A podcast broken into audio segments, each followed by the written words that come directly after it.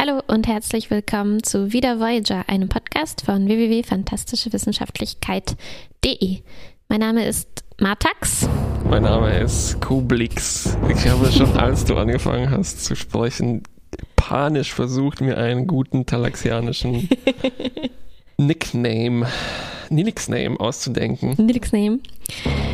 Wir sprechen über äh, die Folge, deren deutschen Namen ich jetzt ganz schnell nachschaue.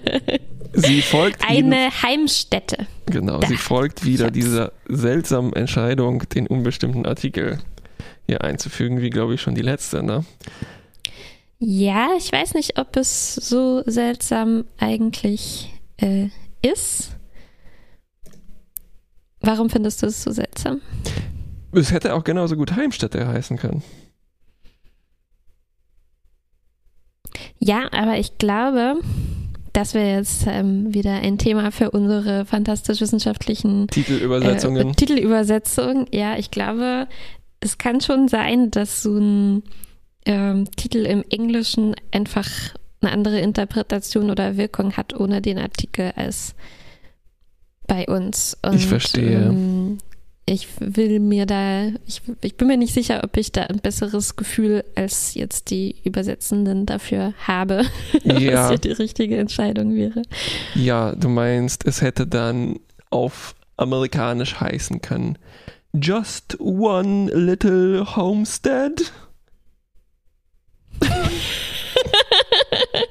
Nein, ich meine eher sowas wie, dass wir im Englischen halt viele solche Titel haben, ne? Wie Ja, ja. ja Alien. Arrival und da hatten wir ja schon viel darüber gesprochen. Ja. Und ich glaube, diese Tradition gibt es also bei deutschen Titeln vielleicht nicht in derselben Art. Mhm. Eine verhängnisvolle eine, Affäre, eine unmögliche Geschichte der dritten eine Art. verrückte Reise in einem Verrückt. verrückten Das sind sogar zwei unbestimmte Artikel und es sind eigentlich zwei sehr bestimmte Dinge. Der Herr der Ringe. Ein Herr der, Ringe. eines Rings. Ja, und verstehst du, was ich meine? Ja, ja, ich also, verstehe schon, was du meinst. Ja. Deswegen äh, keine Minuspunkte hier äh, für die Ja. äh, Übersetzenden. Mm, ja, ja, ich dachte nur tatsächlich daran, dass uns das vielleicht ein bisschen Hoffnung geben könnte, wenn man sagt, es ist nur eine Eine Heimatstätte, weißt du, wie so das, der Zweitwohnsitz, das Sommerhaus. So Stimmt. typischerweise sind ja so ähm, BotschafterInnenposten ja temporär und so, ne? Weil Oh, oh, oh, oh. auf Englisch heißt sie natürlich The Final Episode. Oh, oh, Nein, sie oh, heißt oh. Homestead, was, äh, ich muss das gerade nochmal nachschlagen, also ja, Heimstätte heißt es übersetzt, aber auch Eigenheim. Das Eigenheim. Gehöft, Ein Eigenheim. ein Bauernhof könnte es auch heißen. Hm. Ähm, Wohnhaus auf einer Rinder- oder Schaffarm. Oder Das finde ich ganz passend. Ähm, oder die Bauspark... Ach nee. Homestead Association ist die Bausparkasse. Das wäre mal ein deutscher Titel. Die Das wäre das wär Bausparkasse. die Bauspar eine Bausparkasse. Da würde tatsächlich ganz gut dieses Bild äh, reinpassen, was uns hier gezeigt wird. Aber dazu später mehr. Okay. Nilix ist der Star der Episode. Kann man nicht Und was sagen. macht er am Anfang, als, als die Folge losging, sagt der Alex, oh, Pierogi. Und es ist genau das, was er serviert. Unglaublich. Er sagt es selbst. Cheese Pierogis ähm, zum anlässlich des, ähm, des Zephram Cochrane Feiertags, Ja. des ersten Warpflugs der Erde. Ja. Ich dachte, es wären ähm, so abstrakte Selleriescheiben, die herhalten müssen, Mhm. als, was ich letztens bezeichnet habe, als Yoda-Sticks. Mhm, mhm, mhm. Aber nein, es ist tatsächlich ein echtes, äh, echtes Gericht, Osteuropäisches offenbar Gericht. auch äh, wieder, wiedererkennbar, genau. Ja. Endlich mal finden wir uns wieder hier in, in Voyager. Representation. äh, und sie ruhen auf einem wirklich opulenten Bett aus Röstzwiebeln. Hat mir sehr gut Mm, gefallen. Wie es sein muss. wie sein muss. Ja, es ist eine echte Party, es ist eine echte Nilix-Party. Ne? Er gibt sich Mühe, das möglichst alles ähm, originalgetreu erscheinen zu lassen äh, und weil es eine Zephram Cochrane Party ist und Nilix natürlich auch die Metapher kennt, diesen Teig äh, der Continuity ziemlich dünn auszuwalzen, äh, spielt hier die Musik, die wir auch im Film First Contact gehört haben, als Zephram Cochrane, der Jukebox einen ah, Fonsi-artigen siehst Schlag du, das habe ich nicht mal, nicht mal ich habe das kapiert, diese. Und Zephyr Cochran äh, twistet auch mit der betrunkenen Diana Troy. Äh, so wie Nilix hier twistet, was fantastisch war. Genau. Ja, ähm, leider fließt der Whisky nicht so wie in First Contact. Richtig, ja. Richtig. Und ähm, Nilix hat noch andere Sachen vorbereitet. Übrigens zusammen mit Naomi haben sie diesen Tag äh, geplant. Ah. Und Tuvok soll auch einen Auftritt haben. Er soll die berühmten Worte des ersten oh, wow. Vulkaniers auf der Erde rezitieren. Ich dachte, das wird eine längere Rede, aber nein, es ging tatsächlich nur um Live Long and Prosper.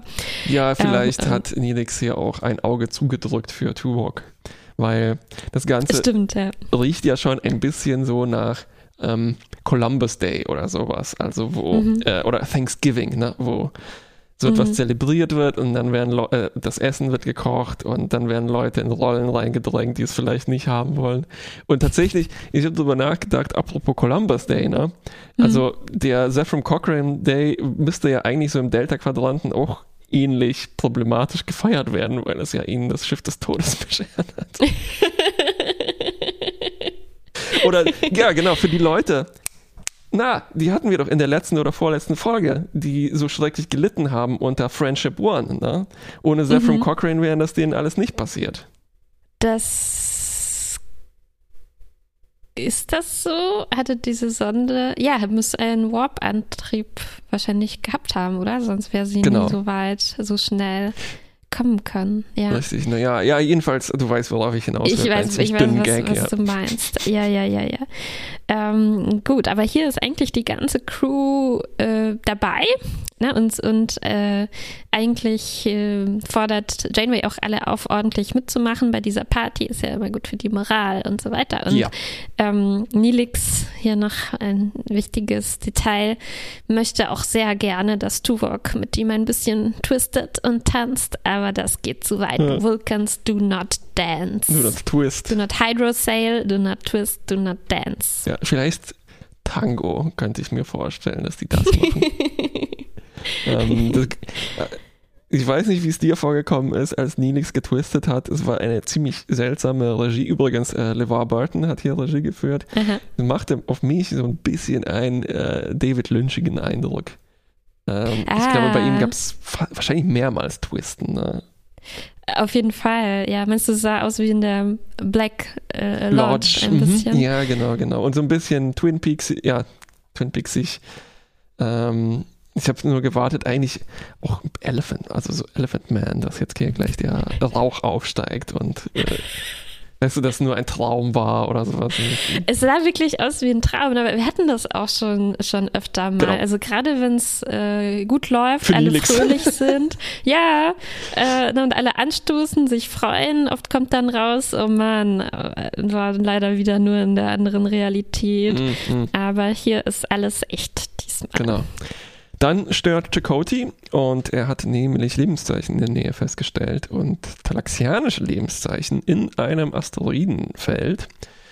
Und äh, sie düsen dort mit dem Delta Flyer hin und werden erstmal beschossen, müssen dann auf diesem Asteroiden notlanden, wo diese Lebenszeichen herkommen.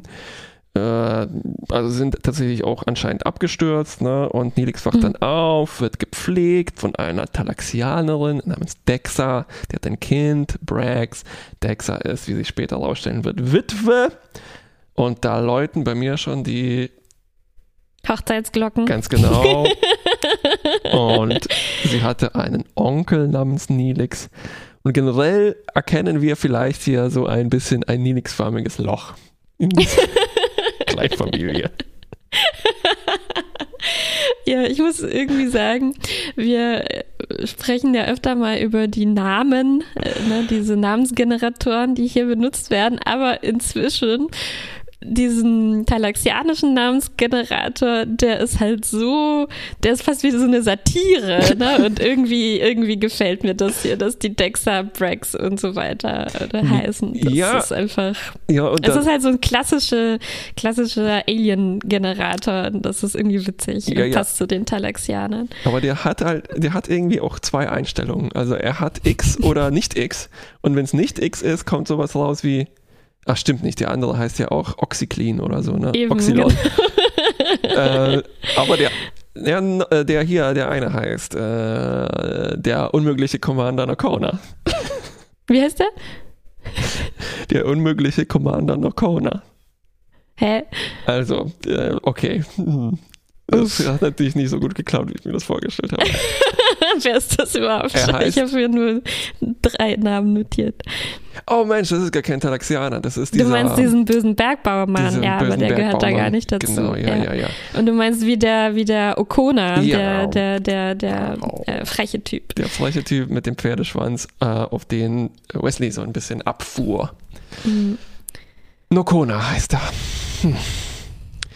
So, genau. ja, das, ist eben der andere Namensgenerator, ne? Und der ist halt genauso begrenzt, aber eben nicht so witzig, wie einfach über ein X reinzutun. Das irgendwie mag ich das.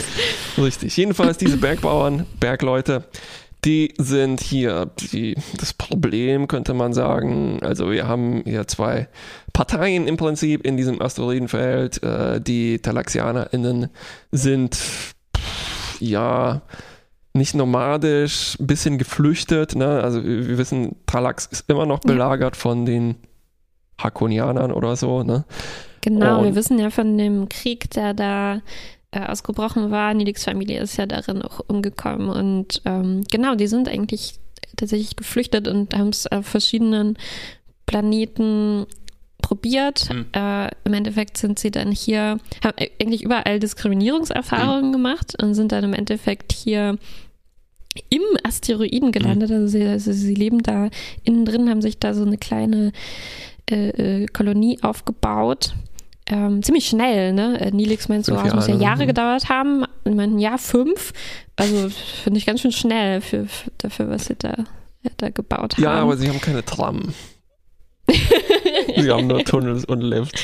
Ist dir übrigens aufgefallen, ich glaube, das CGI-Budget war wieder mal erschöpft hier, weil sie stehen ja am Fenster, ne? Also Nilix Mhm. kriegt dann so eine kleine Tour und da bewegt sich rein gar nichts Ja, so ein schönes Gemälde, was sie sich da eigentlich. Computergemälde. Ja, ähm, und weil sie so viel äh, eben Diskriminierungserfahrungen gemacht haben, übrigens, da äh, hatte auch ein bisschen hier meine Augenbrauen nervös gezuckt, weil sie irgendwo rausgeflogen sind, ne, wegen, weil sie gegen die unnötig strengen Quarantänebeschränkungen verstoßen haben, die aber auch Stimmt. irgendwie so rassistisch Äh, motiviert waren. Ne? So, uiuiui. ja, ja. Ähm, und deshalb sind diese Leute jetzt auch ein bisschen xenophob, äh, wie wir das eigentlich ziemlich häufig haben. Denn Mhm. also Dexter sagt so verdächtig häufig, "Hm, diese Aliens, diese Aliens, hm, und wir, Mm. Stimmt, weil Nilix war ja nicht alleine, er ist auch mit Tom und ähm, Tuvok, Tuvok. zusammen da äh, notgelandet und äh, die anderen beiden werden eben als Aliens bezeichnet. Warum willst du zurück zu diesen Aliens? Ja. Und Nilix darauf, weil sie meine Freunde sind. Einer der vielen Momente, Ja. die mir jetzt hier ganz schön äh, ins Herz getroffen haben. ja, jeden Fall, ja, ja, ja, auf jeden Fall.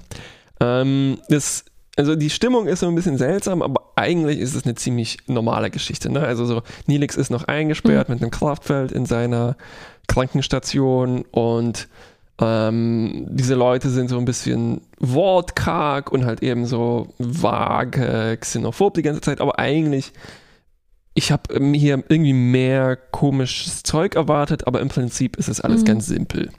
Das Hm. stimmt. Das eigentlich ungewöhnlich ist eigentlich, dass sie, ähm, dass sie irgendwie, also ich, ich habe irgendwie erwartet, ne, da Nilix eingesperrt war und die anderen als Aliens bezeichnet wurden. Oh je, na, wieder typische Befreiungsaktion, ja. dies und das. Aber nein, die sagen dann, okay, wir haben das geprüft, du darfst jetzt gehen und mit deinen Freunden wieder wegfliegen. genau, ja, ja. Kein, kein Problem eigentlich. Ne? Also, Nilix hatte sich, äh, die Tragik ist halt, dass Nilix sich erhofft hatte, um man jetzt nach ähm, Jahren mhm. sich endlich mal wieder galaxianische Leute. Und er sagt dann auch zu den anderen, naja, wahrscheinlich waren meine Erwartungen halt ein bisschen hoch. Naja, hat nicht geklappt, schade. Und er wollte eben mit denen ein bisschen sich unterhalten ja. so und er kriegt zwar die Kolonie gezeigt, aber es ist klar, da ist eigentlich nicht so, dass der, der, die finden es nicht so wahnsinnig erfreulich, cool, ja. dass jetzt Leute von außen gekommen sind. Ja, ja, und es ist doppelt tragisch, weil Nilix stellt dann fest, dass es vermutlich auch seine letzte Chance sein ja. wird, noch seine Leute zu treffen. Und ähm, er ist dann halt auch, er muss ablehnen aus Solidarität, ne? Also weil die Leute wollen einfach nicht mit Nilix quatschen. Und er sagt dann so, ja, wenn, wenn das an meinen Freunden liegt, dann, dann will ich mit euch eher auch nichts zu tun haben. Mhm. Ne? Naja, später ändert sich das noch ein bisschen.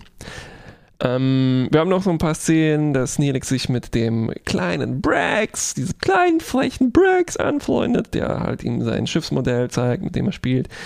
Das wir ist sehr Voyager-typisch. Ne? Gerade wenn man gefangen ist, dann versucht man irgendwie immer Kontakt zu den kleinen Kindern aufzunehmen und die auf seine Seite zu ziehen. Ja, auf jeden Fall. Zuletzt gesehen mit Tom und äh, diesem Kind, dem er die, äh, äh, diese Granate schenkt, Spielgranate schenken wollte granatenförmige Spieluhr. Ja, ja, ja. Ja, der schleicht sich dann auch an Bord des Delta Flyers und Nelix muss ihn zurückbringen und äh, so weiter. Dann passiert aber etwas und das ist, äh, er latscht, äh, also Nilix latscht dann in so eine kritische Cutscene rein. ähm, ne? Stimmt. Er, er, ja. er, genau zum richtigen Moment hört er so von hinten die, wie sich die Situation des Plots zuspitzt. Und zwar, die TalaxianerInnen sprechen mit den Bergleuten, ähm, die wollen aber keine Rücksicht nehmen, weil sie sprengen dieses Zeug da, um an die Rohstoffe aus den Asteroiden rauskommen, egal ob da jetzt jemand drin wohnt oder nicht. Mhm und geben ihnen im Prinzip einen Countdown für die Evakuation von drei Tagen. Und äh, Brax wirft dann den ersten Stein und Nilix greift dann. Buchstäblich, er schmeißt einen Stein auf den Typen. Ja.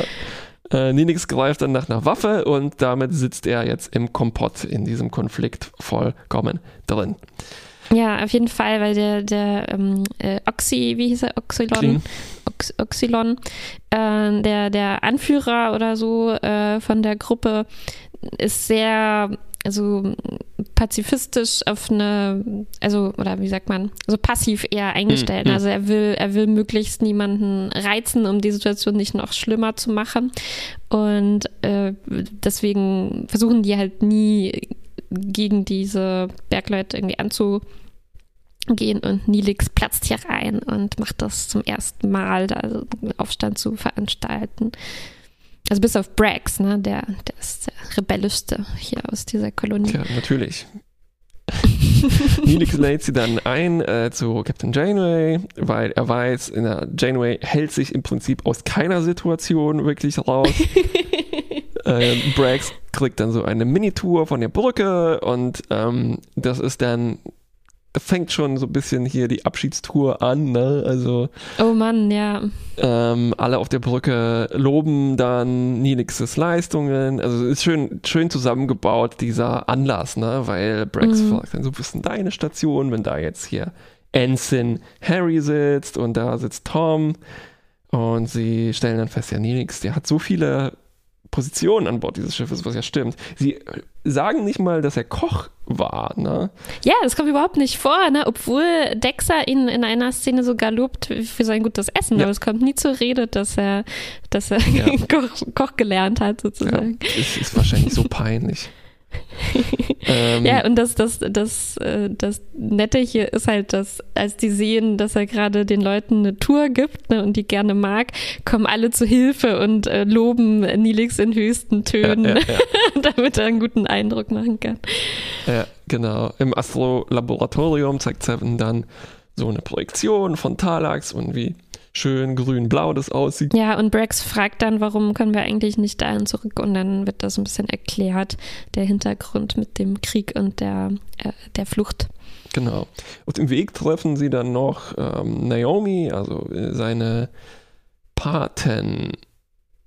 Wie sagt man das denn auf Deutsch? Patenkind. Patenkind, richtig. Äh, und ist ihr auch aufgefallen, dass Naomi ein bisschen zu alt aussieht für ihre super bunte Latzhose? ja, wie, wie, wie ist denn das jetzt? Also sie ist ja eigentlich schneller alternd als. Ihre Hose.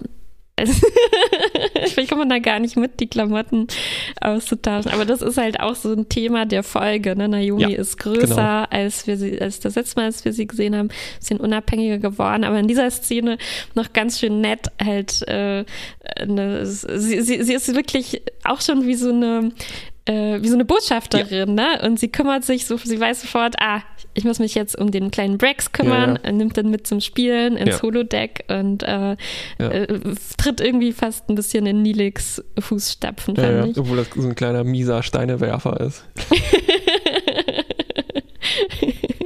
ja, genau. Nilix äh, hat dann Gelegenheit zu einem Dinner-Date mit Kuchen und so talaxianischem Likör oder so ähnlich. Den er all die Jahre aufbewahrt hat. Stimmt. Zum Glück. Also anscheinend muss ja irgendwie jeder an Bord der Voyager irgendwo so ein geheimes Schnapsversteck haben. Oder? ja, wir schon genauestens gezeigt bekommen. Gut, die hatte eine ganz schön große Truhe. Ja. ähm, dann kriegen wir die Backstory, eben, dass Dexa Witwe ist und dass ihr Mann eben rebelliert hat. Ähm, und dann, ja. Sie kommen sich ziemlich nahe, aber Nenix hm. stellt fest, er muss früh ins Bett, weil er hat ja einen wichtigen Tag und dieser wichtige Tag ist dann ein Verhandlungsmeeting eben zwischen diesen Bergleuten und den TalaxianerInnen. Also der Plan ist dann, hey, guck mal, die haben so Geothermal-Technologie und Voyager liefert dann noch einen Adapter dafür, wie immer. Und äh, das müsste dann klappen, aber eigentlich ist dann nur eine Verschiebung irgendwie. Und sie wollen ihnen helfen, sich halt auf den nächsten M-Klasse-Planeten zu evakuieren. In einer ja, Story, das klappt die so eigentlich nicht, ne? klingt also wie vorletzte Sie Folge scheitern ungefähr, mit ihren, mit ihren Verhandlungen im Prinzip. Genau. Ja, und, also diese ähm, Adapter, na, das scheint immer noch die allergrößte technische Herausforderung äh, der Zukunft zu sein. Wie Ja, bringt man diese verschiedenartigen Geräte zueinander? Auch völlig zu Recht, ne? Also wahrscheinlich wäre das tatsächlich in einem intergalak Ja. interplanetarischen Gesellschaft das Problem.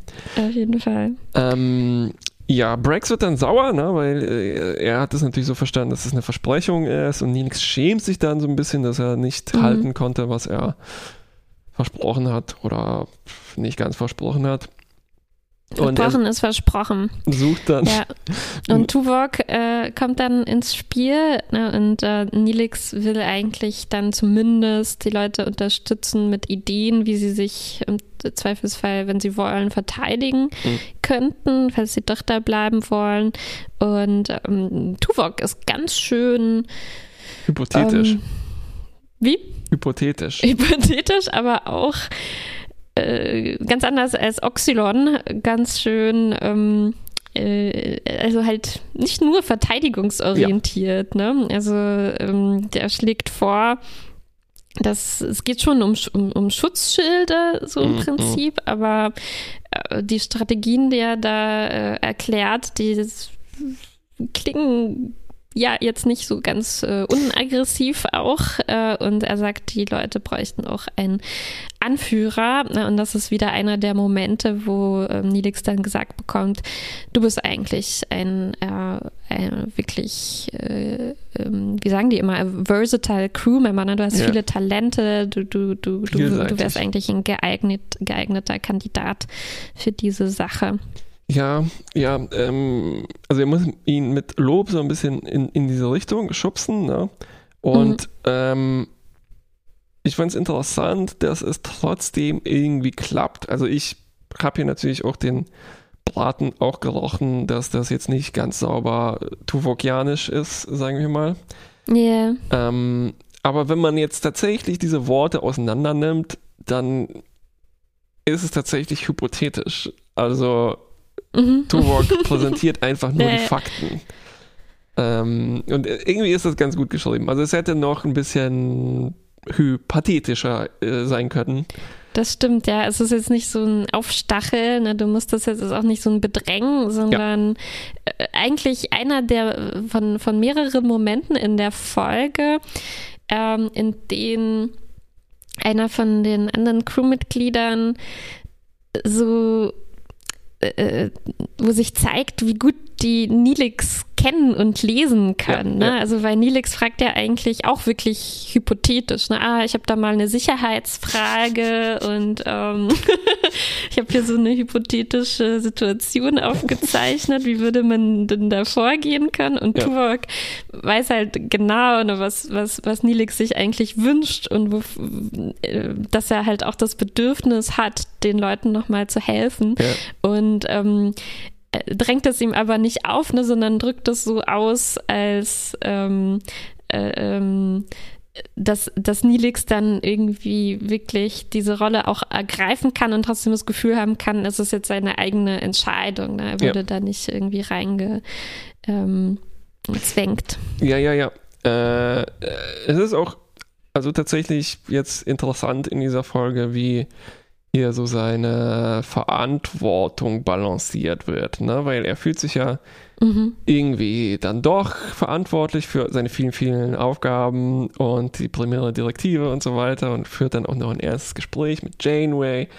Ähm, und die gibt ihm so ihren Segen sozusagen, dass er mhm.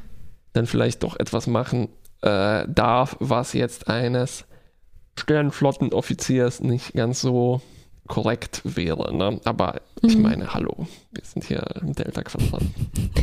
Weg ist gepflastert mit Verstößen gegen die primäre äh, Direktive. Auf jeden Fall, ja. Ähm, Safe Journey, sagt, sagt Janeway eigentlich dann am genau. Ende. Nur, ne, das ist so eine Szene, wo sie sich im Flur, äh, wo Janeway ihn konfrontiert, ne, auf dem Weg quasi schon zu seinem Schiff, Aufbruchsstimmung und ähm, ja, es ist, es ist irgendwie, mm, ich glaube, was die Folge macht, ist so ähm, kleine Mini-Hindernisse in den Weg legen, ne, wo, wo möglicherweise äh, Potenzial da gewesen wäre, dass jemand Nilix aufhält ja. oder, äh, oder ihn stolpern lässt oder so, wo das überhaupt nicht passiert, sondern Nilix stresst sich, ist selber ein bisschen gestresst und ängstlich, ob mm, das mm. überhaupt geht, ob das klappen kann. Eigentlich jeder, den, äh, dem er da begegnet auf seinem Weg, ähm, gibt ihm nochmal so ein, äh, seine Unterstützung ne, und spricht ihm Mut eigentlich zu, dass, äh, dass er das Richtige macht. Genau. Ja, das äh, seine Heroes Journey äh, erreicht dann den Höhepunkt. Also sie denken sich einen Plan mit Torpedos aus. So richtig habe ich sie nicht verstanden, aber ich glaube, es ist auch völlig irrelevant. Ja. Ich glaube, ähm, die Pla ja, eigentlich wollen sie ja so ein Schild um den Asteroiden herum platzieren, aber dafür müssen sie mit den Schiffchen da rumfliegen ja. und äh, und so weiter. Axalon, ah, Axalon. So, jetzt habe ich meine Notiz zu dem Namen. Oxylon habe ich mir aufgeschrieben. Naja.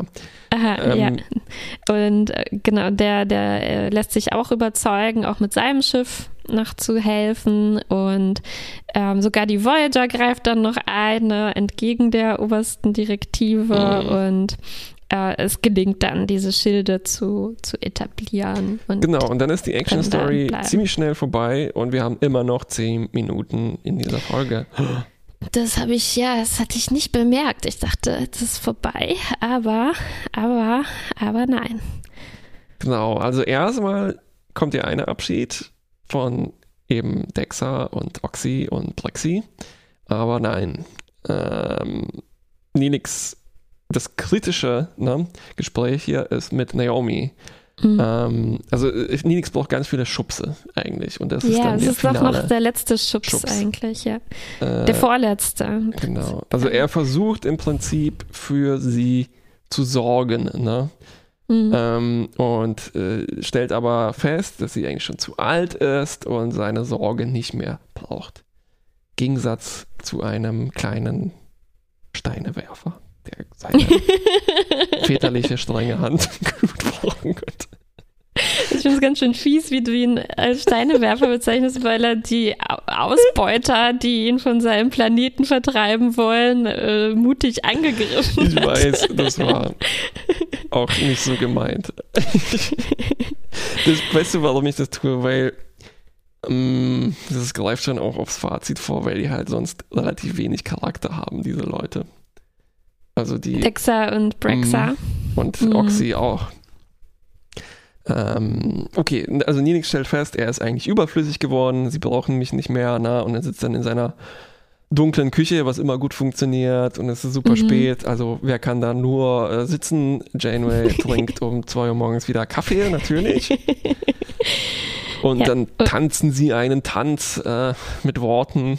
Nelix sagt ja, so. genau. Das ist wieder so eine von diesen Situationen, die ich meinte. Das fand ich schön gemacht. Also Nilix traut sich fast, also ja. traut sich eigentlich nicht, was zu sagen. Ne? Er ist da eigentlich nur und sagt so, äh, ich, ich würde gerne was sagen, aber oh, ich weiß nicht wie und mm, quält sich da so rum. Ne? Und dann Janeway kommt ihm quasi zuvor und sagt, ja, können wir gleich drüber sprechen, aber ich habe eigentlich auch erstmal was Wichtiges zu sagen und, äh, und fängt an, das zu beschreiben, wie so eine wichtige Mission von der Sternflotte. Ne? So, ja, wir haben auch überlegt, eigentlich jetzt, wo wir so in Kommunikationsreichweite sind, eigentlich wäre es toll, einen permanenten Botschafter Delta-Quadranten zu haben. Und das ist halt genau das, was Nilix sagen wollte. Ne? Und ja. ähm, er muss eben hier gar nicht mal diese Worte, die ihm so schwer fallen, aussprechen, sondern er kann dann einfach nur sagen, oh, es wäre mir natürlich eine Ehre, diese, diese wichtige ja. Aufgabe ähm, zu übernehmen. Ja. Hätte sie noch sagen können, so, ja, ja, aber äh, nicht umsonst, ne? Hm. ja. Mm, genau, dann kommt der lange Abschied, also jetzt in Metern gemessen, äh, in den Korridoren stellen sich, stellt sich die ganze Crew der Voyager auf mhm. und Nenix muss dann durchlaufen. Die ganze Zeit. Mit, mit so Schmerzstöcken. er murmelt die ganze Zeit, wer sind diese Leute? Ja, man kennt eigentlich, ne, das zeigt es uns nochmal deutlich, man kennt wirklich nur die sechs, sieben am, am, am anderen Ende. Ja. Am ähm. Ende, genau, von diesem, wie sagt, heißt es eigentlich Spalier, was diese Leute ja, da machen? Ja, ich glaube schon, oder? Ähm, genau. Und ich habe es mir zumindest auch so notiert. Ende dann Janeway und sagt so, goodbye and good luck, Mr. Ambassador. Und ganz, ganz am Ende löst Tuvok noch seine teuflische Versprechung ein und macht den äh, kleinsten Twist, den man, glaube ich, ausführen kann, damit es noch ein Twist ist. er wackelt mit dem Fuß. Er wackelt mit dem Fuß und sagt, uh, live long and prosper. Like we did last summer. Ähm, ja, und am Ende, ja, umarmt er seine geliebte Dexa. Ah. Die haben sich auch noch geküsst zwischendurch. Stimmt. Haben wir, haben wir ja. ver ver vergessen bei den Vorbereitungen ja, bevor zum es natürlich Plan. ans eingemachte Lebensgefährliche ging. Ähm, genau. Und ich habe mir nur vorgestellt, ja, der Doktor wäre bestimmt neidisch auf diese Familie, die Nilix sich hier konstruiert hat, konstruiert hm. gefunden hat. Hm. Ähm, ja. Und dann musste ich, also, dann habe ich ein bisschen Wind in die Augen bekommen äh, am Ende dieser bisschen Folge. Sand. Bisschen mhm, Sand, ja. Bernhard Korn. Ich, ähm, ich, ich, ich, ich, ich, ähm, ist nicht lange her irgendwie, dass ich das, oder, naja, schon Jahre her, ne, aber äh, ich hatte die Folge nochmal zwischendurch gesehen und es ist, äh, ich, ich, ich, ich war mir nicht mehr sicher, ob das die ist, weil, weil ich mhm. eben, weil, diese, weil ich mich an diesen äh, Asteroidenteil gar nicht erinnern konnte. Kein Wunder. Und ja. ich, äh, ich hatte so im Kopf, dass es eine ganze Folge gibt mit diesen Verabschiedungen und, und so weiter. Und das ja. war ja nicht der Fall, sondern das war wirklich hier drin. Äh, und obwohl ich daher so ein bisschen eigentlich wusste, was dann, was dann am Ende noch kommt, aber es, äh, als diese äh, als dann die Kamera so runterging zu Tuvoks Fuß, da kamen auch schon meine talaxianischen Tränen äh, hm, hm. zum Vorschein. Das ist einfach eine Geste, die, ähm, die ich mir halt die genau das ist, was ich mir wünsche. Ja, ja, ja, ja. Ja, ja, ist ziemlich gut. Das ist, das ist wirklich schön. Ja. Ich Ja, fange vielleicht trotzdem mit kleinen Momenten an, oder? Gerne. Dann können wir nachher zum Eingemachten äh, übergehen. Ist dir aufgefallen, wie universell hier an dieser Stelle das Augenzwinkern benutzt wird? Ah Ja, das ist meine, mein erster Moment, genau. Also als Nilix mit Brax äh, so rumalbert Ja. eigentlich, ne? Und äh, Brax sagt immer, oh, du wirst aber meiner Mutter nicht verraten, dass ich hier war und so. Und dann sagt er immer so, äh, wie, was meinst du denn? Ja. Und, und Wink. Zwinker, zwinker. Ja. Brax sehr sollte sagen, universell. Nilix, was ist mit deinem Auge los? genau. Ja, und ähm, so ein anderer Moment ist äh, im Hintergrund quasi, ne? also die Leute kommen so rein und sehen äh, Naomi und Brax rumsitzen und, und quatschen. Und Naomi ist gerade dabei, die Tuvix-Episode nachzuerzählen. Stimmt. Unfassbar. Also so ein, so ein Meta-Moment. Also das kennen wir ja zum Beispiel aus Discovery jetzt, ne, wo sowas ganz gerne gemacht wird, um uns nochmal vor Augen zu führen, wie crazy die Abenteuer eigentlich Stimmt, sind, die ja, die ja. erleben. Und letztens hatten wir es auch, ne, also als Janeway dem äh, Prof oder nee, dem Richter oder was oder ähm, Commander, was auch immer, von der Sternenflotte erzählt hatte, was sie mit den Dinosauriern erlebt hatten. Und hier, hier Naomi so, naja, und dann war da eine Person entstanden, die hatte die Eigenschaften von Nilix und Tuvok. Und Brack sagt so, wie? Echt? Und Naomi sagt noch sowas wie, ja, kann man sich nicht ausdenken, ne? Ja, ja, ja. Super nett. ja Ja, und dann hat mir, ja, ich frage mich, ob das so eine, das hat bestimmt eine genaue Kategorie bei ähm, TV-Tropes. Äh, So ja, ironische, intradiegetische Recap oder sowas. Ja, ja, Ne? auf jeden Fall, ja.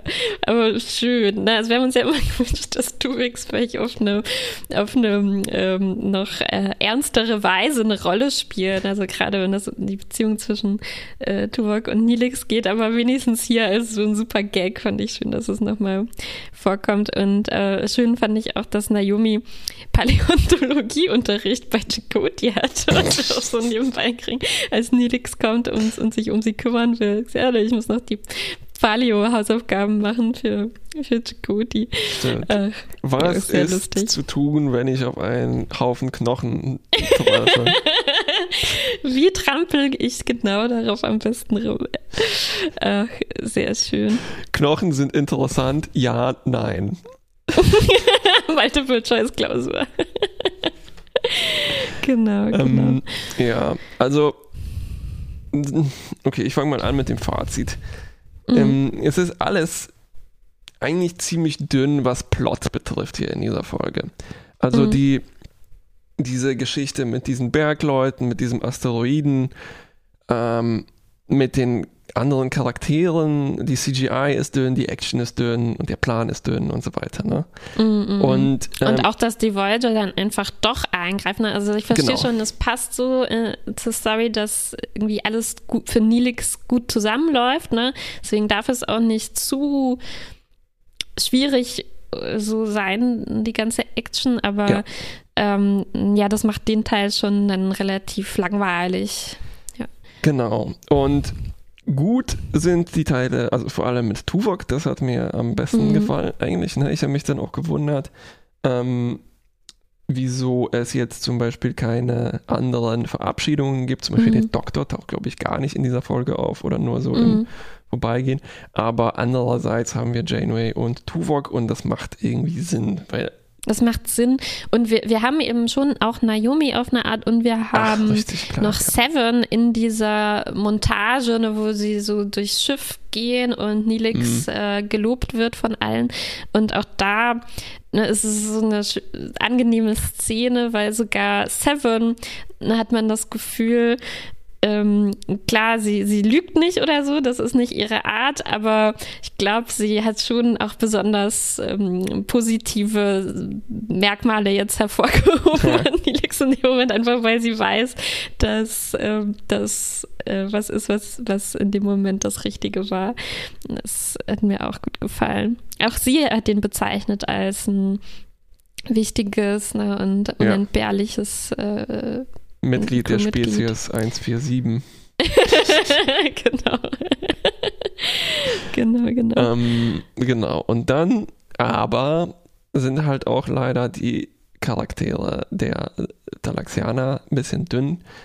Ähm, bei jetzt Captain Oxyclean ist mir das egal, aber jetzt bei diesen Leuten, die halt, äh, weiß nicht, okay, du musst mir helfen. Also, Mm, es ist schwierig, ja. Ich habe auch damit, damit irgendwie nicht zu kämpfen gehabt, weil wie du sagst, ne, es ist halt, äh, äh, äh, eigentlich haben wir an Nilix ja immer bewundert, ähm, wie unvoreingenommen er ist, ne, und wie er so Hals über Kopf sich reinstürzt in Freundschaften sozusagen, ne, und, und, und Konstellationen, die nicht so ähm, äh, naja, so traditionell irgendwie sind. ne? Also, dass er da, wie er auf der Voyager mit, mit Seven, mit, mit Samantha äh, Wildman, mit Naomi äh, äh, und so sich da einfügt und wirklich so eine äh, wichtige Rolle findet in, in, in dieser ganzen Sache und alles äh, da ne, so toll ausfüllt, ne? Und auf so eine,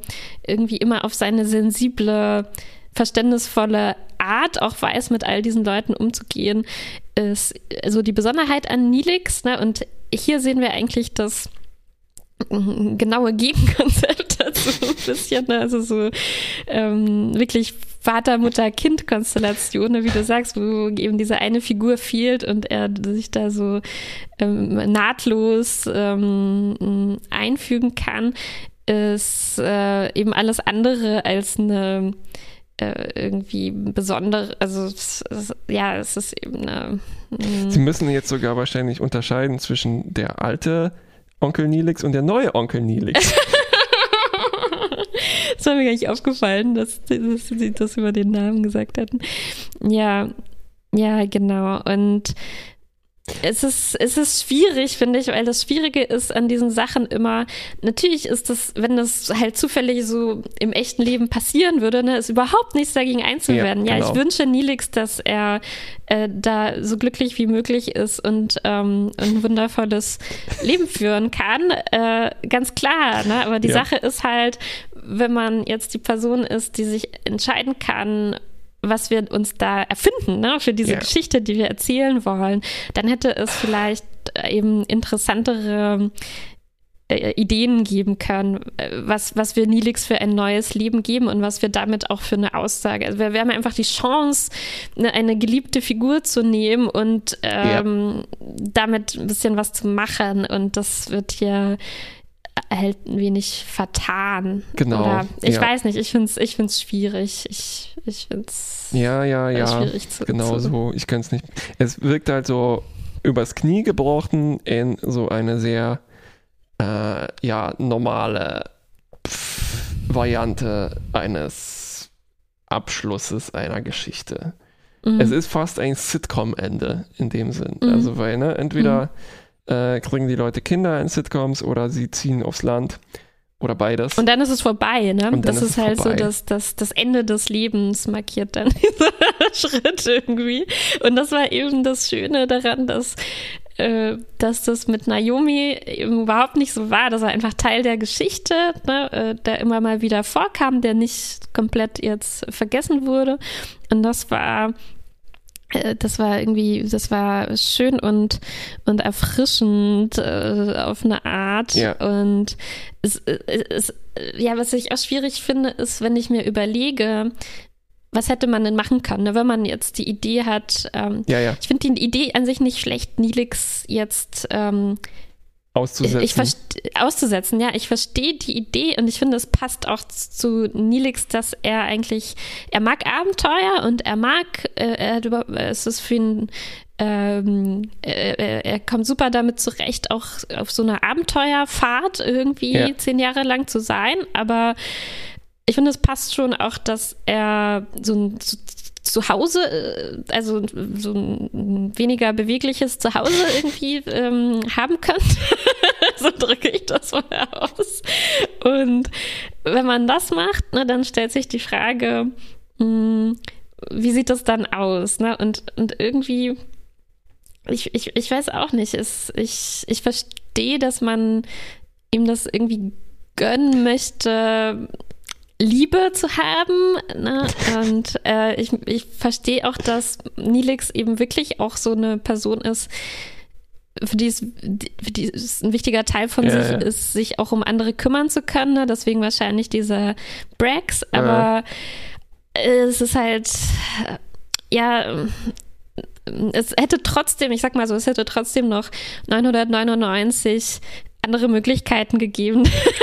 Das ist Ja, ja, ein bisschen genau. weniger konservatives. Familienbild Richtig. mäßig ähm, Genau. da so zu gestalten. Vor allem nachdem halt Nelix auch so eine äh, seltsame Beziehung mit Cass hatte und so. Und jetzt ja, ähm, Ja. äußert sich halt hier so die Vorstellung der AutorInnen, was jetzt tatsächlich ein wirklich ne, jetzt kommt das wirklich schöne das jetzt ist das echte Ende. Ja, so, ja, ne? das stimmt. Gerade, ja, gerade zu Cass ist das nicht so fair. Ne? Da hat man sich uns. nicht getraut, das zu Ende zusammengehen zu lassen ne? und wirklich diese schwierigen Zeiten durchzumachen, wenn Cass alt gewesen wäre und Neelix zum Beispiel Ja. nicht. Was wäre mit den Kindern gewesen, hätten sie welche gehabt? Und das wäre halt sehr spannend zu Ja. erforschen gewesen. Und hier dann einfach sozusagen ja, jetzt krieg und auch diese Sache, ne, dass das TalaxianerInnen sind. Ähm, Das sollte ich- eigentlich egal sein. sollte Nilix egal sein. Ich verstehe. Ich, ich, äh, ich weiß nicht, finde ich auch schwierig, ne? Ich, Ja, ja, ja. ich, äh, wenn ich so sehe, wie Nilix sich freut und einfach denkt, ah, können wir uns voll austauschen über Talax und halt ne, über diese Sachen, über die, die die die Leute auf der Voyager halt nichts wissen oder es nicht persönlich miterlebt haben. Zum Beispiel, ne? Auch das verstehe ich irgendwo, aber das mh, aber für, für diese persönliche äh, ähm, Familie, ne, dafür sollte es eben nicht so wichtig sein, glaube ich. Ja, ja, ja, ja. Das, Mm, mm, genau. mm. Ah, oh, Und ich weiß nicht. Das Problem ist, dass die Motivation halt hier nicht ausreichend ist, weil das wäre ja alles okay, ne? Also ich meine, man kann den Nix nicht absprechen, so Mann, äh, das ist ja voll langweilig, dass du jetzt mit TalaxianerInnen abhängen willst. wie wie, wie Ja. normal, so, ne? Mhm. Ähm, das Problem ist halt, dass wir diese Dexa überhaupt nicht kennen. Und Mhm. irgendwie auch, ich habe ständig das Gefühl, dass Neelix vielleicht nächste Woche sagt so, oh, I've made a huge mistake. Mhm. Ähm, wenn er sie genauer kennenlernt. Ähm, Mhm. oder so. Ne? Also das wird nicht passieren, weil so viel Zeit ist gar nicht mehr. Aber ähm, Mhm. es, ist, es wirkt halt, es ist halt so, äh, ja, Oldschool Beziehungsgeschichte, Liebe auf den ersten Blick. Das ist halt so äh, ein bisschen arg, äh, ja, äh, Ja, ja. vor allem in der drittletzten Folge ein bisschen arg bequem aussieht und dann nervt Das uns das. stimmt. Und, und was, was daran auch mir nicht so gut gefällt, oder was so eine kleine, ja, ja, was mir nicht so gut gefällt, ist, dass an anderen Stellen in der Voyager-Geschichte äh, hatte ich eher das Gefühl, dass Leute öfter mal gewarnt wurden in ähnlichen Situationen. Ja. So, möchtest du eigentlich, du kennst diese Leute, erst ein paar Tage willst du wirklich aussteigen ne, und dein Leben hier weiter verbringen, bist du dir ganz, ganz sicher. Und das hat zum Beispiel Cass betroffen. Mhm. Und ähm, an mehreren Stellen, glaube ich. Ne? Einmal hat sie diese Rocker-Typen kennengelernt. Und äh, ne, also das ist schon auch, ähm, also klar, ja, ich hätte sich vielleicht auch gewarnt, nochmal Ja. nachzudenken, aber es passiert hier halt nicht. Und ich frage mich, ob die Crew, so wie ich sie kenne, nicht doch ein bisschen anders reagiert hätte, wäre das jetzt eine Alienfrau gewesen, ne, von einer anderen Spezies. Und ob sie Mhm. dann nicht gesagt hätten, hey Nilix, ähm, Wart doch noch eine Woche, wir können hier ja noch kurz abhängen und ähm, schauen wir mal, wie es sich entwickelt.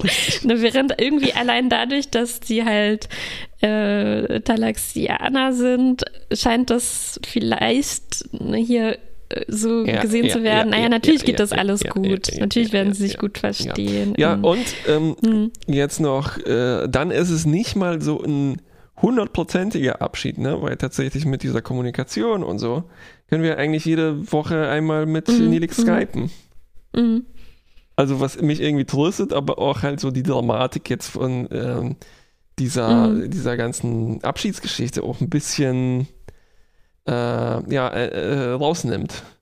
Ein bisschen schon, genau. Und wir wissen ja aus vergangenen Folgen, dass es sehr einfach ist, die Voyager wieder einzuholen. Wir haben mehrmals miterlebt. Und deswegen, ne, also im Zweifelsfall könnte er dann halt doch noch nachkommen. Ja, ja, ja. Also ja. ja, genau, deswegen halt auch nicht so die, weil ich nicht weiß, wie, ob ich das äh, schlecht finde. Ja, ja. Äh, so, ne? Es muss auch nicht alles immer ähm, ganz tragisch und Nee, absolut nicht. Ja. Ähm, und ich meine hier, was, was ist ja ein bisschen Nilix-Service, aber eigentlich Fanservice. Und auf eine Weise genießt man das ja auch nach 176 Folgen Mhm. oder so. Ne? Genauso Mhm. wie man jetzt, wenn man alle 230 oder sowas Folgen Friends gesehen hat, dann sollte am Ende vielleicht jetzt nicht auch irgendwas wahnsinnig äh, narrativ herausforderndes kommen, Mhm, sondern ne, mhm. dann ist ist es so Ja. mal okay.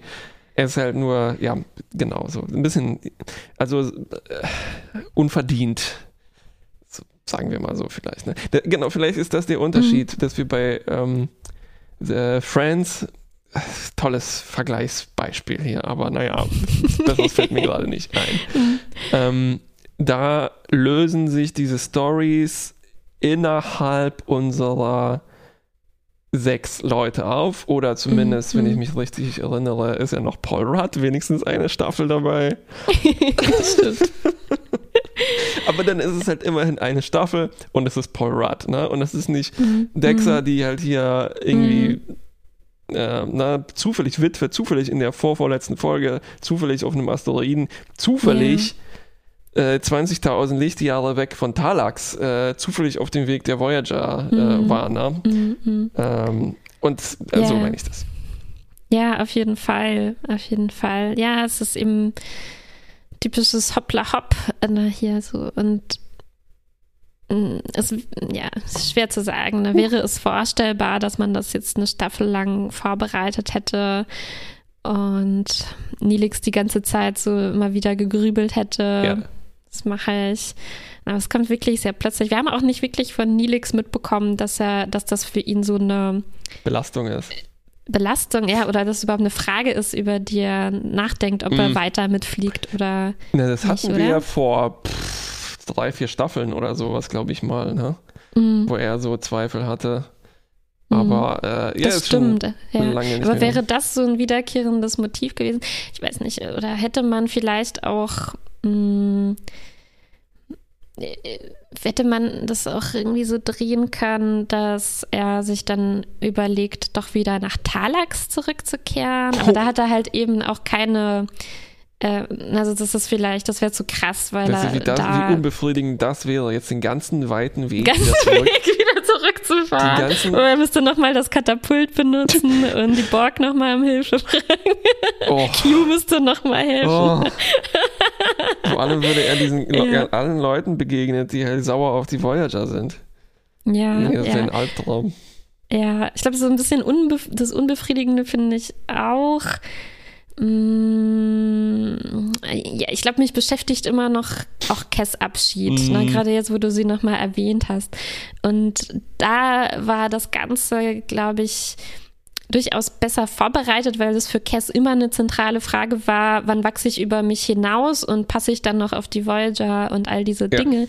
Und da gab es dann eben dieses, klar, es war jetzt alternative Zeitlinie und der ganze Kram, aber und Zeitreise, aber ähm, aber da war ich eben auch irgendwie enttäuscht, dass die dass die äh, äh, Drehbuchschreibenden sich irgendwie entschieden hatten, äh, ihre Fragestellung darauf einzuengen, möchte ich jetzt wieder zurück zu meinen Leuten? Na, will ich, will ich Mhm. irgendwie ein Mhm. friedliches Okampa-Leben führen? Und das ist, äh, das passte mir nicht zu Kess und irgendwie, na, zu Nilix will es auch nicht so ganz recht passen. Also schon diese Freude, einfach mit Leuten quatschen zu können, Yep. äh, von Talax und zu erfahren, wie sind die hergekommen und das ist halt alles spannend.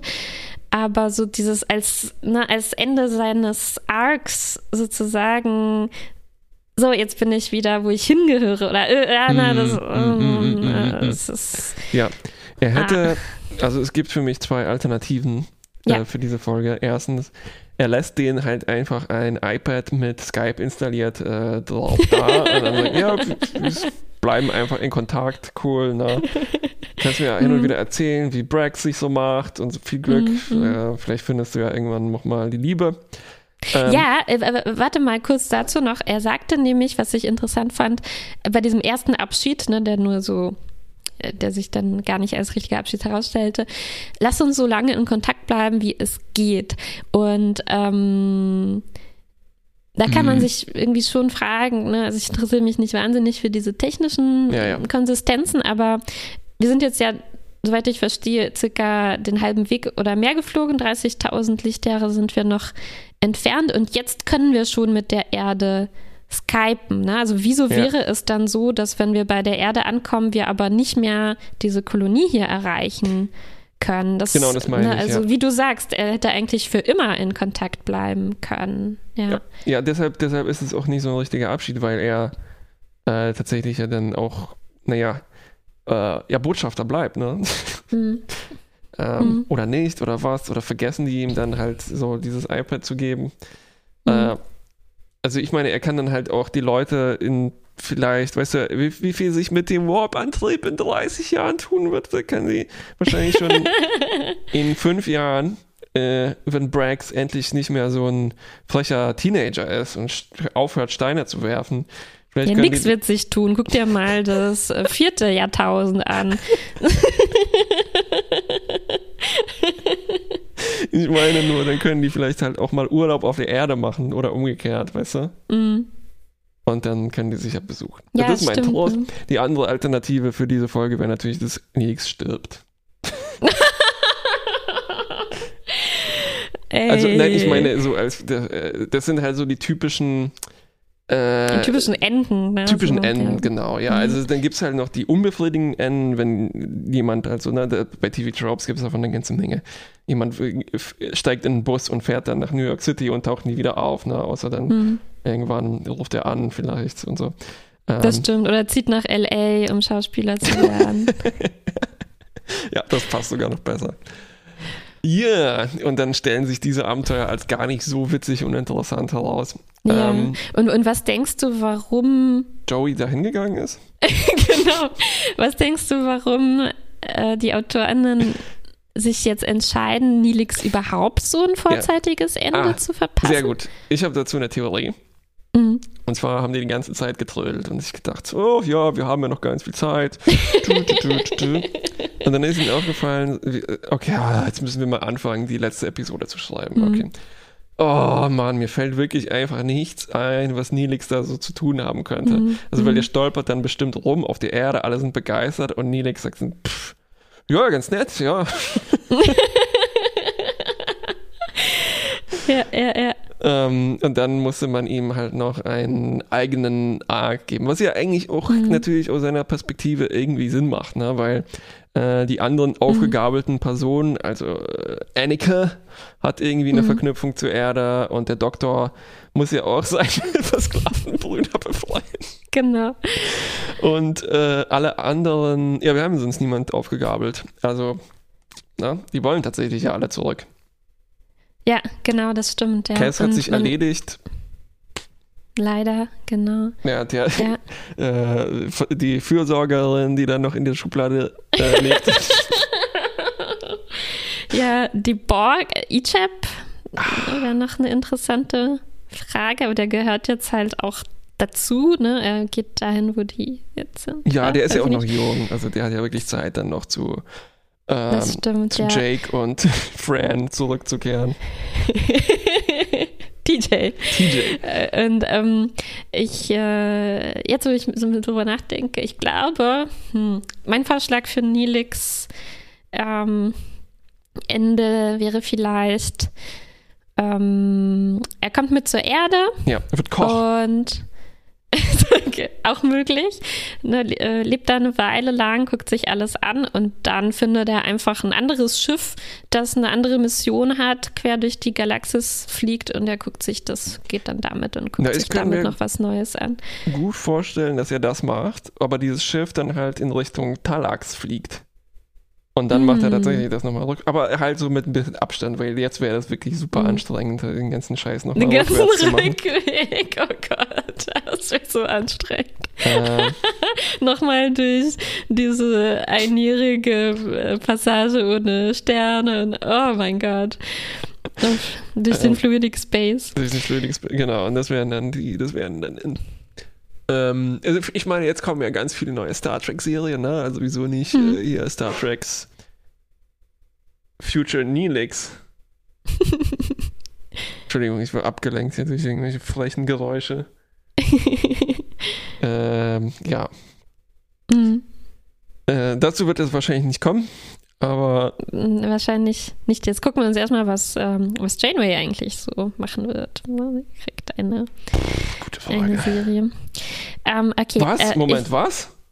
Ich, Janeway kriegt eine Serie? Mm, Star Trek Prodigy. Push the button. Das ist eine ganz Diese andere Band. neue Anim neue Stimmt, verdammt. Du meinst Stimmt. Twisted oh nein, Janeway Starter. Vermasselt. Total vermasselt. Ähm, animierte Serie, ja. Aber jetzt nicht, glaube ich, mit Janeway in der Hauptrolle, sondern mit Kids in der Hauptrolle. Oh, Für Kids. Star Trek Babies. Mit Genau. kleinen Janeway. Okay.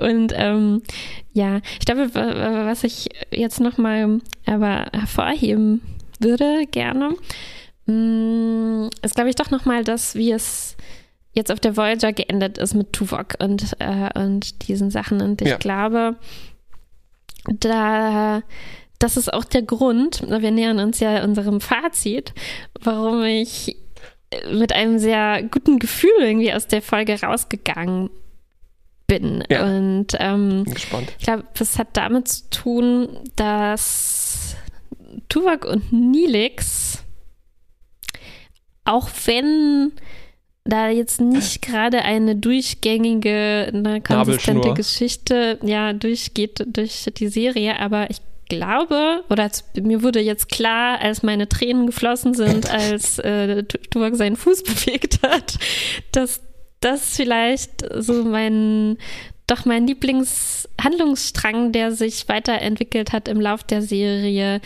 war. Und ich habe nochmal versucht, darüber nachzudenken, woran das äh, hier liegt. Ja. Und mh, Ich habe mehrere Thesen dazu. Also erstens hätte ich mir Äh, ja. hätte ich noch einen Pitch gehabt, nämlich dass sich äh, Nelix Fuß dann auch bewegt, so un unbewusst, weil sie immer Mhm, noch ein unsichtbares Band verbindet ja. und sozusagen Tuvix noch ein bisschen weiterlebt. Mhm. Ähm, dann habe ich in meinen Screenshots einen gehabt, wo ich dann drunter geschrieben habe, ja, das ist Star Trek The Odd Couple. Mhm. Und ähm, das passt irgendwie ganz gut dazu, dass, wie wir häufiger schon festgestellt haben, dass Nilix irgendwie die einzige erwachsene Person an Bord dieses Schiffes zu sein Mhm. scheint. Also der auch irgendwie nicht in so diese typischen Stereotype erstens reinfällt oder in Bereiche, die die AutorInnen dann nicht mehr so ganz gut im Griff haben. Sprich, es ist kein Bad Boy äh, oder kein komischer Boy wie Tom und Harry. Es ist nicht wie Belana, wo die Autorinnen auch irgendwann die Luft ausgegangen ist und Mhm. so. Und ähm, bei Tuvok ist das so ähnlich. Dadurch glaube ich, dass er so in Anführungszeichen nur logisch ist, wirkt er auch eben erwachsen. Ne? Und dann sind die Mhm. halt zufällig halt wie ein Odd Couple auch noch so Pole von Ja. verschiedenen Persönlichkeiten, auch so ein bisschen ne, arg über Ja. einen äh, Kamm geschert, aber äh, ja, deshalb passen die meiner Meinung nach, bilden die halt auch ein gutes dramaturgisches Paar der zwei erwachsensten oder nicht erwachsensten, sondern vielleicht halt menschlichen Figuren dieser Mhm. Serie, die nicht Mhm. mal Menschen sind dazu. Und deshalb ist das Mhm. so angenehm. Ach, das ist schön gesagt, ja. Ich, ja. Ich glaube auch, dass diese Menschlichkeit in denen einfach so gut rausgearbeitet ist, erstaunlich gut. Also auch dadurch, dass ähm, die, die Pole bilden sie ja eigentlich vor allem in Hinblick auf ihre, ähm, sag ich mal, mh, Mm, Emotionen. Ne? Also äh, Tuvok hält die zurück oder was weiß ich, hat sie nicht. Und, ähm, und Nilix, aus Nilix kommen die die ganze Zeit halt so rausgequollen. Ne? Wie sagt hm, man, er trägt das auf seinem Ärmel äh, oder so ähnlich. Ja.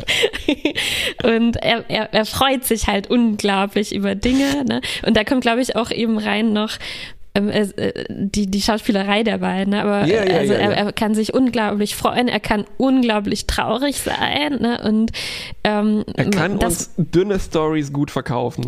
Kann uns dünne Stories gut verkaufen und in, dieser, in diesem Hinblick sind die beiden eben nicht äh, äußerlich gar nicht ähnlich, ne, sondern Gegensätze, aber äh, äh ich glaube, diese Szene mit diesem Fuß, die zeigt dir nochmal, dass das äh, komplett egal ist für ihre Freundschaft. Ne? Und ich, ich habe das schon bestimmt tausendmal gesagt und ich langweile euch jetzt nochmal damit, aber ich finde das wundervoll, dass Voyager mh, mm, hier so äh, eines der wenigen Dinge, mit denen sie konsistent umgehen, ist, dass, ähm, dass ähm, nicht, nicht so komplett vermischt wird, so Affekte und Emotionen ne, auf der einen Seite und auf der anderen Seite sowas wie Freundschaft und Liebe und Zuneigung und einander wichtig sein und, und so weiter. Und ich finde das unheimlich interessant, wie das hier aufgedröselt wird. Und Tuvok, obwohl er jetzt nicht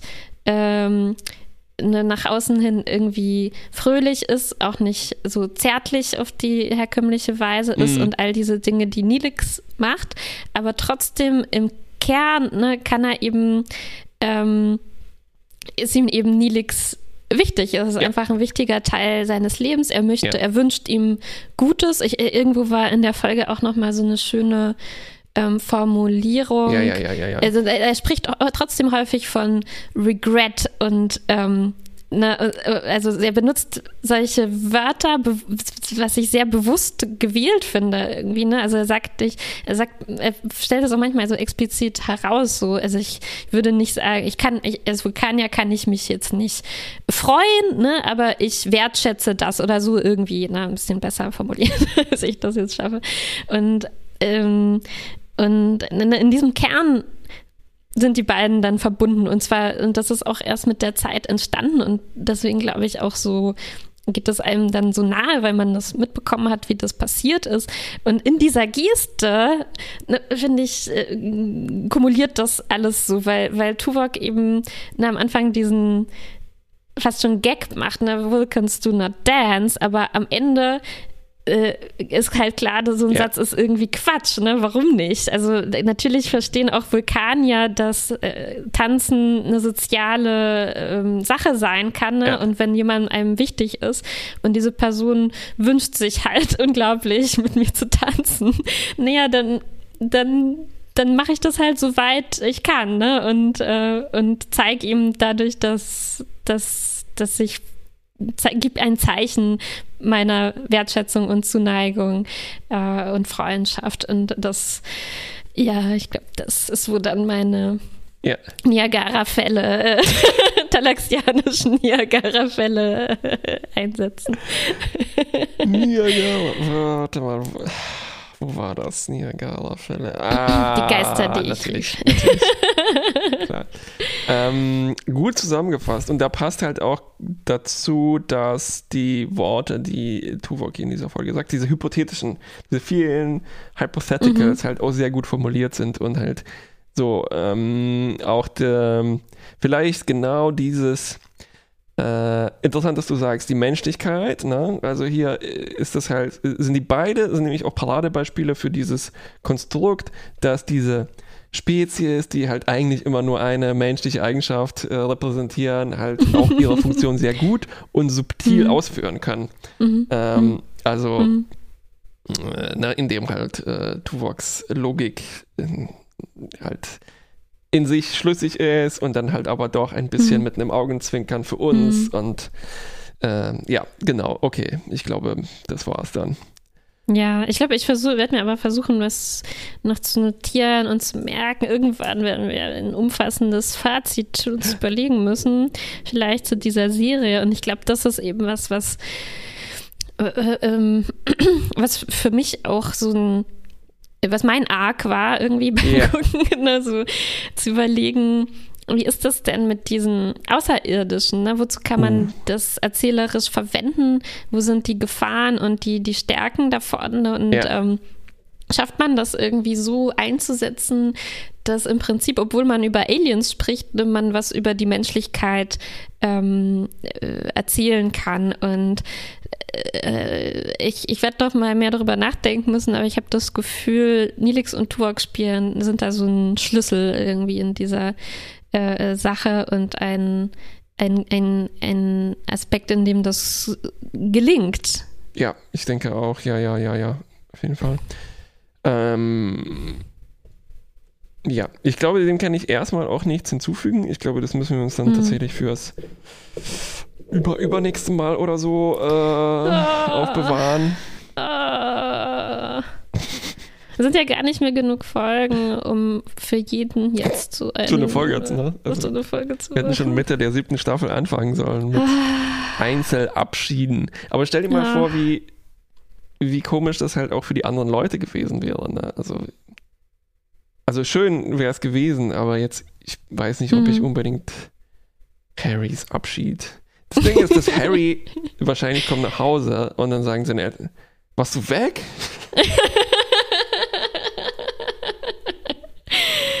Oh.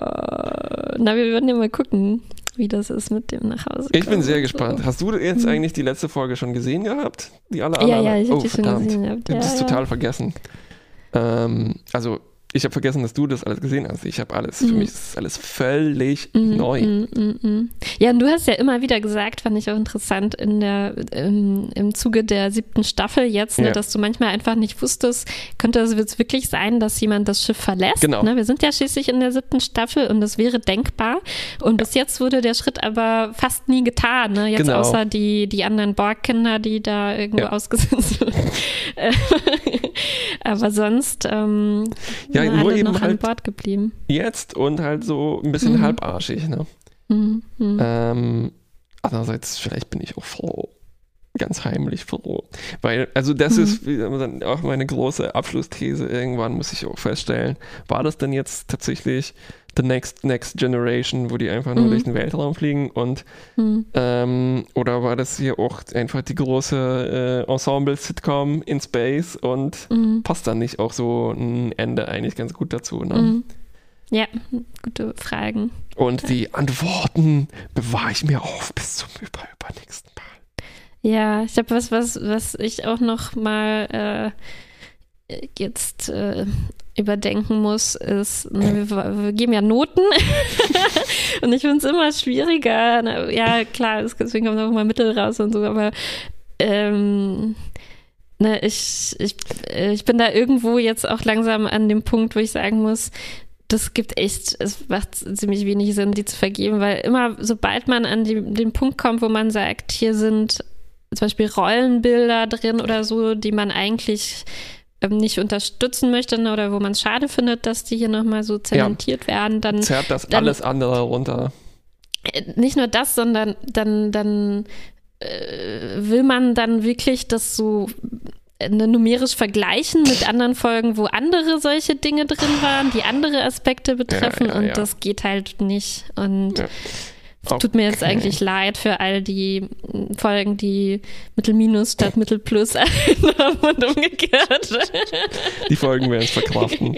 Ja, das ist halt das große Problem von Notensystemen. Und Mhm. ich glaube, wir haben uns auch schon irgendwie am Anfang vorgenommen, denke ich mal, das Ganze jetzt nicht super ernst zu nehmen, sondern halt. Mhm. Äh, Was? Ich nehme das jetzt seit 150 Folgen ernst. Ich weiß, aber also halt in dem Sinne, dass das eigentlich nur ein hilfreiches Mittel ist, um am Ende nochmal zu summieren, das wirklich auf zwei, drei Punkte runterzubrechen. Meistens Mhm. bei uns sind es zwei, nämlich die Grundnote und dann das Plus-Minus, ne?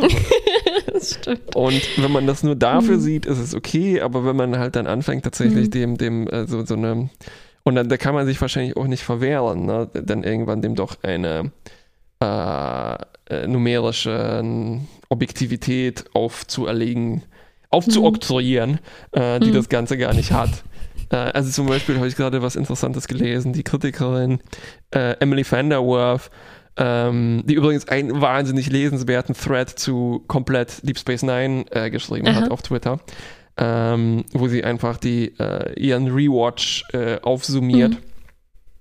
Ähm, sie hat aufgehört, bei ihren Reviews Noten runterzuschreiben Mhm. und solche Seiten wie Metacritic und äh, Rotten Tomatoes macht das ja auch ähnlich. Irgendwo, Mhm. also wenn du da deine Kritiken einpflegst, äh, musst du dann den, auch wenn keine Note drunter steht, irgendwie doch äh, zusammenfassen, ist das jetzt positiv oder negativ, weil Mhm. darauf läuft ja das Ja. alles bei Rotten Tomatoes hinaus.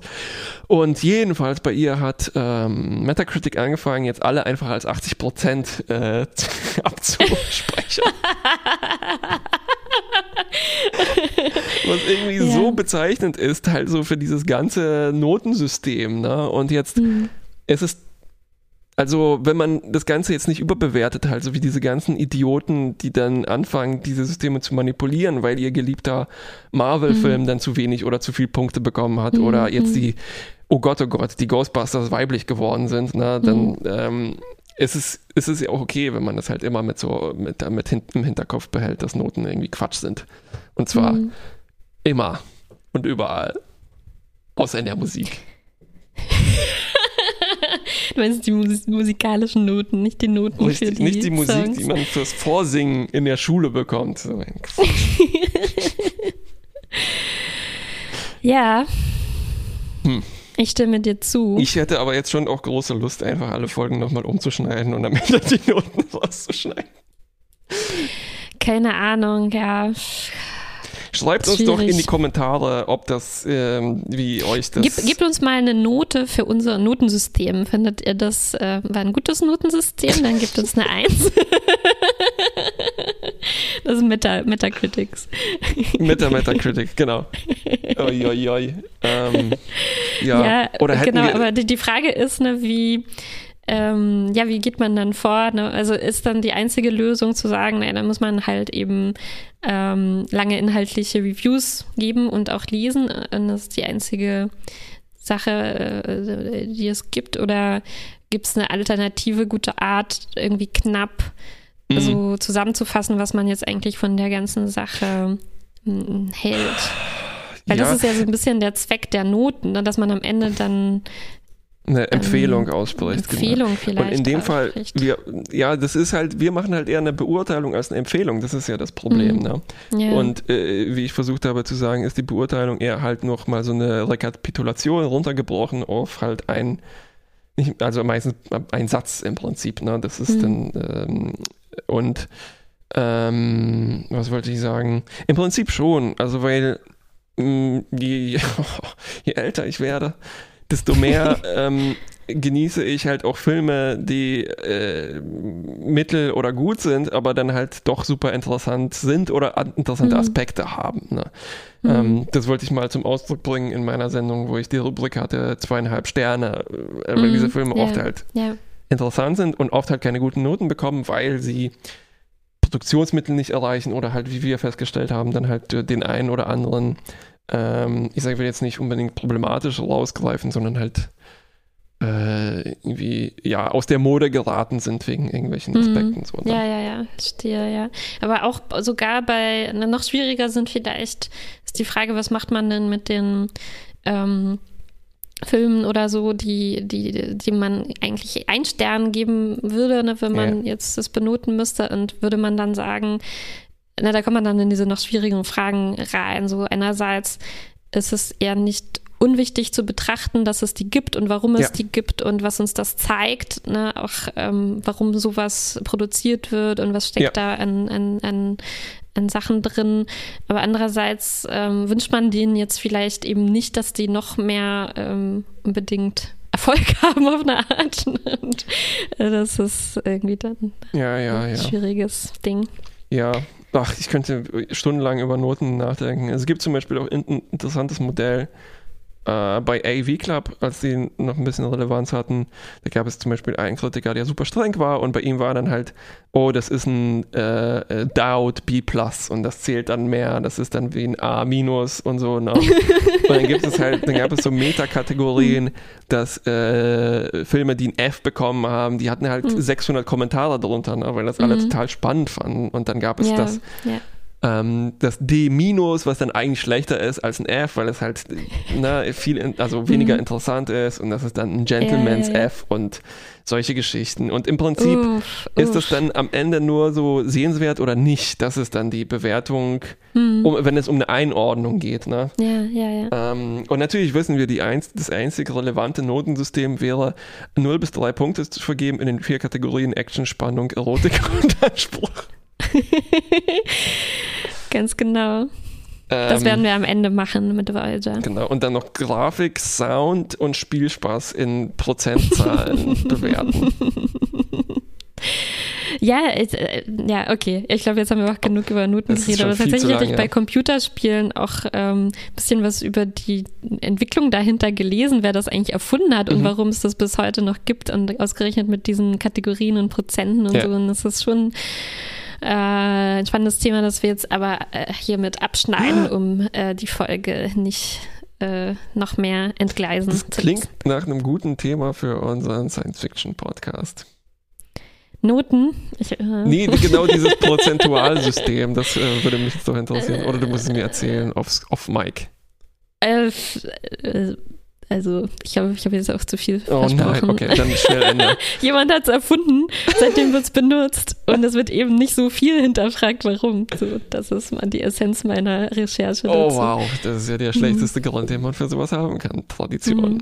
Ähm, okay, dann bis zum nächsten Mal.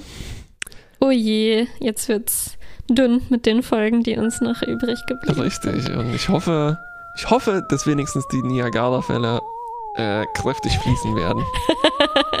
das hoffe ich auch. Bis zum nächsten Mal. Tschüss.